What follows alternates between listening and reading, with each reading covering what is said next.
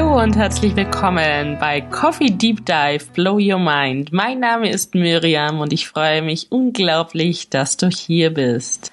Schnapp dir gerne eine Tasse Kaffee, setz dich hin, entspann dich und atme ein paar Mal tief durch. Deinen Verstand kannst du liebevoll in die Pause schicken oder auch in den Raum der Möglichkeiten und beginne einmal einfach wahrzunehmen, einmal zu fühlen, mit der Öffnung und der Frage, was wäre, wenn alles möglich wäre. Viel Spaß. In dieser Episode möchte ich mit dir über das Human Design Experiment sprechen und über die Gene Key Reise. Ich erhalte vor allem in letzter Zeit sehr, sehr viele Rückfragen bezüglich den Basics, bezüglich dem dahinter, bezüglich, wo fange ich denn an?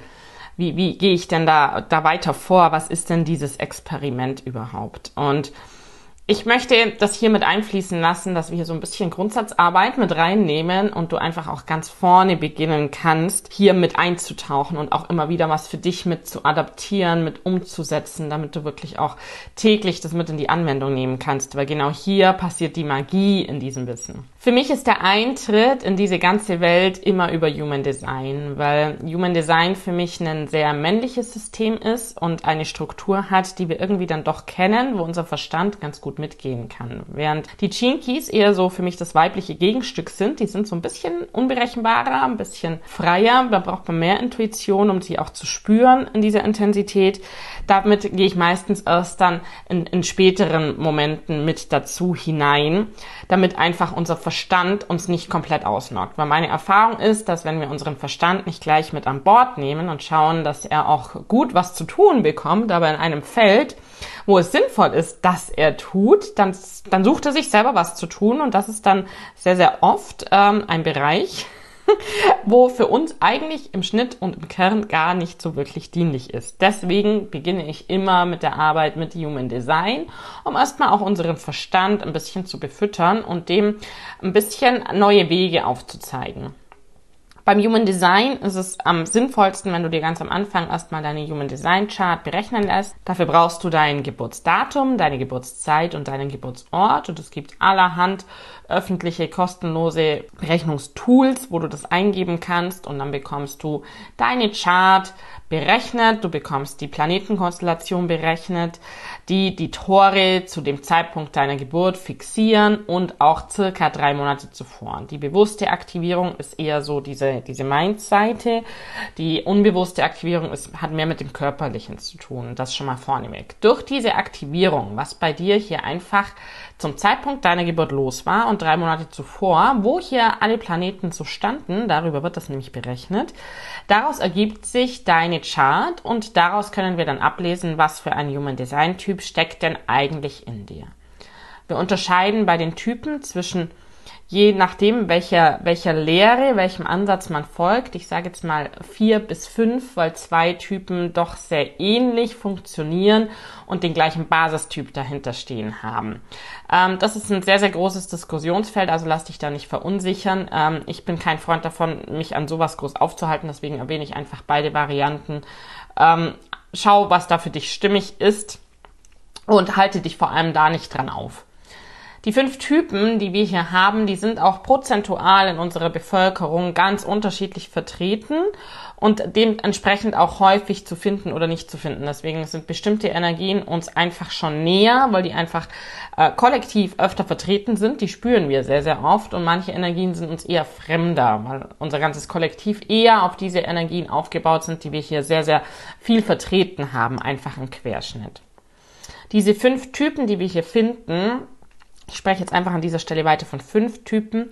Ähm, es sind der Reflektor, es ist der Projektor, es ist der Manifestor, es ist der Generator und der manifestierende Generator. Das sind so die, die fünf Basisunterscheidungen und alle fünf Typen funktionieren so ein bisschen unterschiedlich, wobei der manifestierende Generator und der Generator gewisse äh, Symbiosen hat. Hier sind viele Bereiche doch ähnlich. Zum Beispiel die Strategie ist immer die gleiche. Ob, egal ob Generator oder manifestierender Generator, hier ist bei beiden Malen die Strategie das Reagieren. Was ist denn aber überhaupt die Strategie? Die Strategie ist die Interaktion auch mit unserer Aura, wie, wie für uns das Leben am idealsten eigentlich funktioniert. So beschreibe ich das immer am liebsten, ähm, weil wir natürlich auch alle mit jedem Typ äh, eine ganz unterschiedliche Aura auch mitbringen und wir äh, sind so auch hier im zwischenmenschlichen Kontakt, äh, interagieren unsere Auren, sage ich jetzt mal, auch ganz unterschiedlich miteinander. Und hier in den Einklang zu kommen, auch mit unserer Energie zu arbeiten, ist es sehr, sehr sinnvoll, seine Strategie kennenzulernen, die immer mit dem dazugehörigen Typen verbandelt sind. Also deine Strategie ist immer verflochten mit deinem Typ. Da lohnt es sich schon mal zu Beginn einmal genauer hinzuschauen, hier reinzutauchen und zu sagen, okay, was ist denn die Strategie und entspricht die Strategie, die für meinen Typen reell ist, entspricht die denn auch wirklich mir? Wende ich die schon an? Gibt es vielleicht auch Momente in der Vergangenheit, wo ich mich dran erinnern kann, wo ich die angewendet habe? Was ist daraus vielleicht auch entstanden? Und wie gehe ich zukünftig damit um? Also wenn, wenn es auch darum geht, äh, jetzt weiter in Interaktion zu gehen, wie, wie gehe ich weiter damit um? So ist es zum Beispiel für mich als Manifestorin ist es sehr, sehr wichtig zu informieren, weil meine Aura sehr geschlossen ist. Bei mir kann niemand wirklich reingucken, was bei mir los ist. Deswegen fühlt sich das für viele Menschen erstmal so ein bisschen auch unberechenbar und gefährlich an. Und wenn ich hier nicht schön informiere, mein Umfeld und alle, alle Personen, die das betrifft, was ich vorhabe, dann äh, mache ich mir unnötig das Leben schwer, weil ich da natürlich dann Reaktionen auch oft darauf bekomme, ähm, die mit Unverständnis einhergehen und auch nicht unterstützend wirken. Und als Manifestor brauche ich aber eigentlich ein Unterstützerteam, um meine Visionen, um mein Tun auch wirklich in die Welt bringen zu können. Deswegen ist das Informieren sehr, sehr wichtig. Das ist jetzt ein Beispiel des Manifestors. Wenn wir die Strategie ein bisschen studiert haben und hier angefangen haben, das umzusetzen, dann geht es auch wirklich darum, da dran zu bleiben. Weil oft ist das was, das ist am Anfang mal ganz spannend, dann probieren wir auch mal vielleicht ein, zwei Mal aus.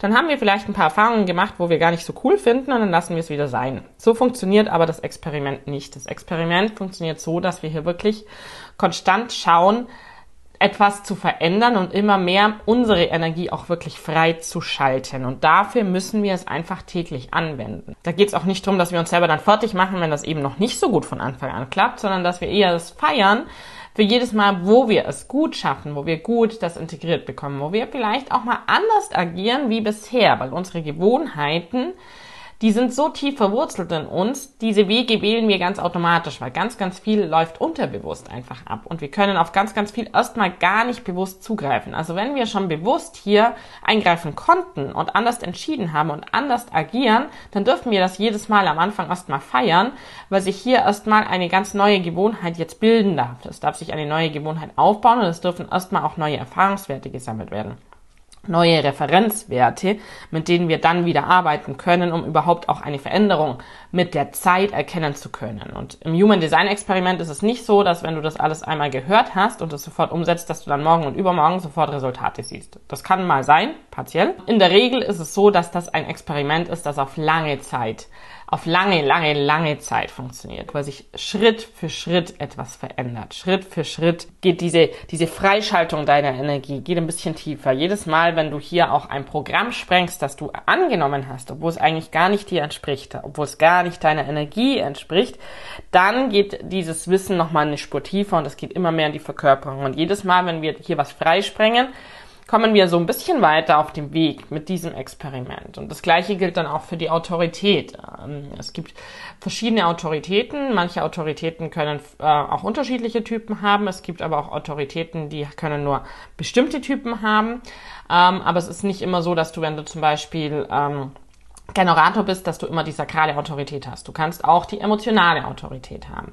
Die emotionale Autorität kann aber genauso auch ein Projektor haben oder ein Manifestor. Also hier siehst du, da gibt es Unterschiede, also das ist nicht zwangsläufig gekoppelt mit dem Typ. Und was ist die Autorität? Die Autorität ist unsere Entscheidungsweisheit von unserem Körper. Also auch unser Unterbewusstsein spricht eigentlich über unseren Körper mit uns. Und wir haben aber in unserer Welt so wie die aktuell funktioniert, sind wir sehr auf unseren Verstand konditioniert worden und Entscheidungen auch aus dem Verstand zu treffen. Allerdings ist der Verstand einfach keine Autorität. Daher bringt er uns in der Regel auf ziemlich falsche Fährten, weil es eigentlich nicht dem entspricht, wo wir so wirklich hinwollen, wo wir auch wo unser Weg auch liegt, was wir auch erleben wollen und erfahren wollen in dieser Inkarnation. Wenn wir da mehr hinkommen wollen, dann lohnt es sich, in unsere Autorität einzutauchen, uns mal auch bewusst mit ihr auseinanderzusetzen, wie die denn funktioniert. Und ganz oft ist es auch so, gerade auch bei so, so ganz zarten Autoritäten, wie jetzt zum Beispiel die Milzautorität, die sehr, sehr schnell ist, aber ein sehr, sehr zartes Signal ist im Körper, dass wir die erstmal kennenlernen dürfen. Und es braucht oft erstmal Zeit. Also da geht es erstmal um das Bewusstsein, dass es so sein könnte. Und dann geht es darum, dass wir uns damit auseinandersetzen und lernen zu verstehen, wie denn diese Autorität funktioniert und zu fühlen vor allem. Wie fühlt sich das denn an in meinem Körper? Wie reagiert mein Körper, wenn ich eine Entscheidung treffen möchte?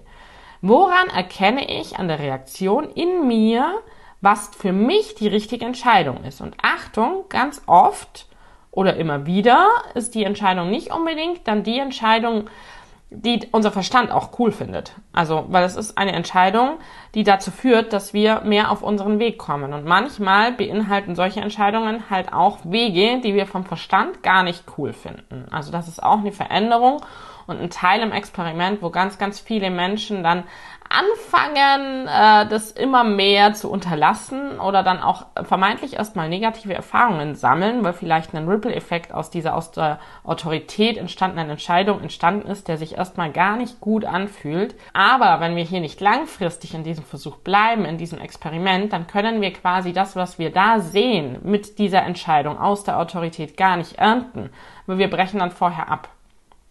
Und oft zeigen sich hier die Benefits aus diesen Entscheidungen, die wir aus der Autorität heraus getroffen haben, erst sehr, sehr, sehr viel später. Erst macht es dann aus dem, aus dem Rückblick Sinn, wenn man dann nochmal draufschaut, wo man sagt, wow, ja klar, das macht alles total Sinn, aber in dem Moment hat es vielleicht gar keinen Sinn gemacht, weil dann sind wir überlagert von allem, was, ähm, was erstmal über uns unter Umständen hereinbricht, ähm, wenn wir die Entscheidung mit unserer Autorität treffen. Also das sind schon mal so ein paar Startimpulse, wenn du loslegst, wie du anfangen kannst mit deinem Experiment und was schon unglaublich viel bewirkt, wenn du hier wirklich konstant dabei bleibst. Wir können hier noch viel, viel weiter gehen, also aus Human Design Sicht. Ähm, es ist dann super schön, erstmal sein Inkarnationskreuz zu, zu, studieren, insgesamt seine Aktivierungen anzuschauen. Man kann hier in alle Zentren reingehen. Sind sie definiert? Sind sie undefiniert? Sind hier Glaubenssätze vorhanden? Sind hier Konditionierungen vorhanden? Wie fühle ich das denn? Wie geht es beispielsweise meiner Wurzel, meiner undefinierten Wurzel? Wie reagiere ich auf Stress? Bin ich überhaupt für Stress gemacht? Oder wenn wir ins Ego, ins Egozentrum schauen, wie geht's denn mit meiner Willensstärke? Ist es definiert? Gebe ich Versprechen, an die ich mich auch halte? Habe ich in meinem Leben auch eine Situation, wo ich mal so ein bisschen im Wettbewerb mich auch stärken kann, weil mir das vielleicht gut tut? Oder, oder vielleicht gar nicht, weil ich es mir abtrainiert habe, aber eigentlich würde das meiner Energie entsprechen. Oder im undefinierten Herz-Ego-Zentrum das Gegenteil. Ähm, das undefinierte Egozentrum ist nicht dafür da, Versprechen zu machen. Und wie oft geben wir Versprechen in unserem Leben? Das ist aber eigentlich gar nicht die Energie, die hier wirklich drin steckt. Also wir können hier unfassbar tief eintauchen, Schicht für Schicht für Schicht. Und dann geht es aber auch hier jeweils immer darum, nicht hier bei irgendeiner Nuance hängen zu bleiben, sondern es geht immer darum, das erstmal aufzunehmen, das ins Bewusstsein zu holen, zu fühlen, auch zu beobachten erstmal. Wie agierst du denn so aktuell? Und entspricht das dem, ähm, was hier einfach auch an Schätzen liegt? Oder ist da eventuell Potenzial für Entwicklung? Ist da Potenzial auch für Veränderung? Und das braucht Zeit. Also die Kernbotschaft dieser Episode ist, es braucht Zeit. Und diese Zeit darfst du dir geben, dieses Experiment zu leben. Und das Gleiche gilt für die Chinki-Reise. Die Keys kombiniere ich sehr gern mit Human Design, ähm, weil ich finde, dass aus der Kombi ein wahnsinniges Potenzial erwächst. Und wir haben 64 Gene Keys, die ähm, mit der Energie der 64 Tore connected sind. Und diese Gene Keys, die, die, die wirken sehr, sehr körperlich bei uns auch, also bis auf DNA-Ebene. Und wir können hier sehr gut die Frequenzen erkennen, wie wir diese Energien leben.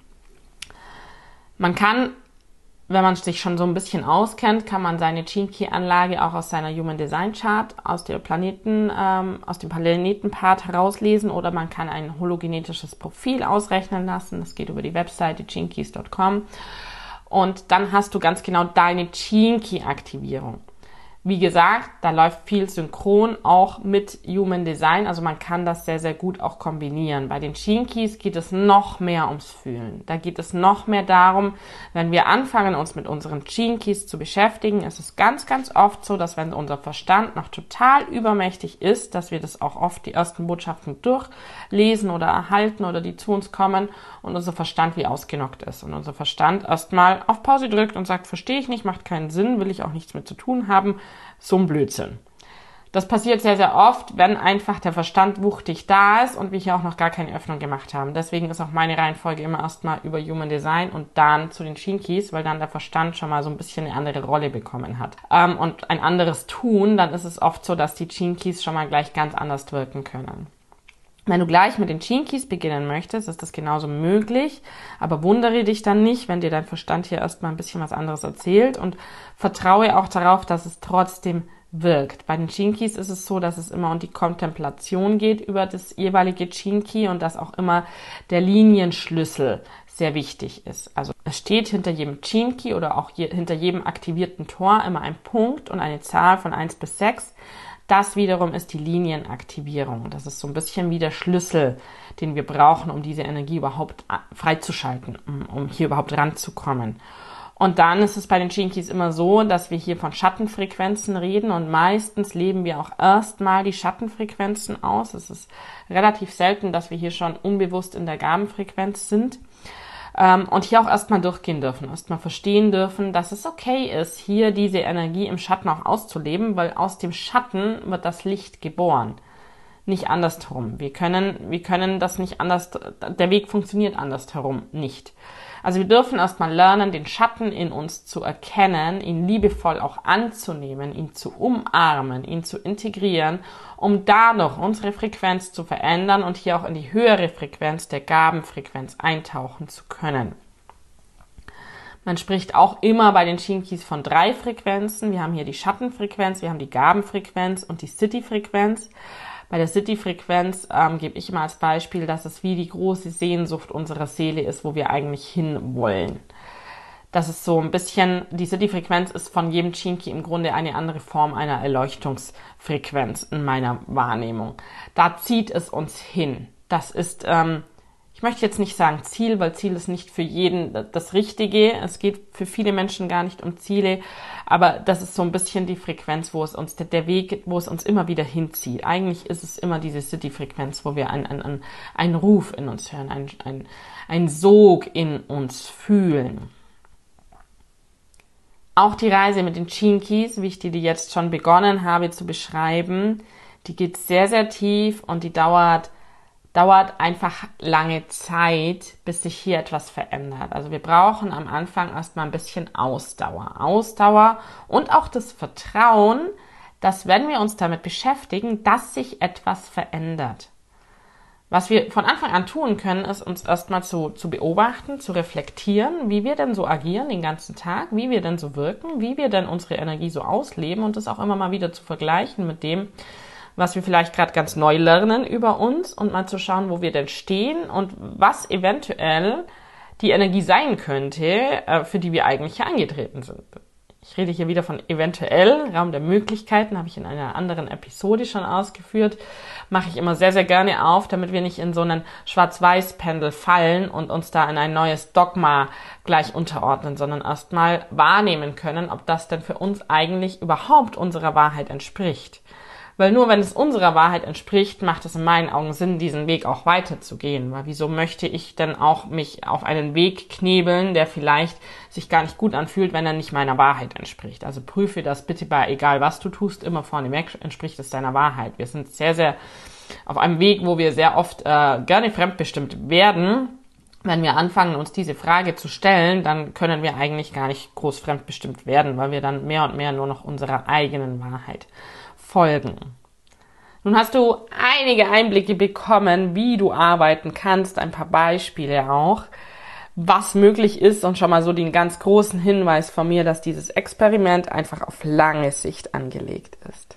Ich eröffne ganz aktuell, ganz akut einen ganz neuen Raum, den Raum I Am Free, der genau für dieses Experiment gedacht ist. Das ist ein Raum, in dem Austausch stattfinden darf. Das ist eine, eine Gruppenenergie, die hier wirken darf, ähm, wo es viel um Austausch geht und wo es vor allem darum geht, sich selber auch zu beobachten, wo stehe ich denn im Experiment und wie kann ich denn hier noch tiefer dabei bleiben? Wie kann ich noch tiefer diesen Dekonditionierungsprozess gehen und immer tiefer bei mir ankommen? Deswegen auch I am free, weil es einfach unfassbar frei macht, je mehr wir in uns ankommen. Und doch ist der Weg gerade auch am Anfang ab und zu mal ein bisschen holperig, bis man so einfach die ersten Erfolge auch merkt, bis man auch merkt, wow, man wird stabiler in der Energie, es hat sich was verändert.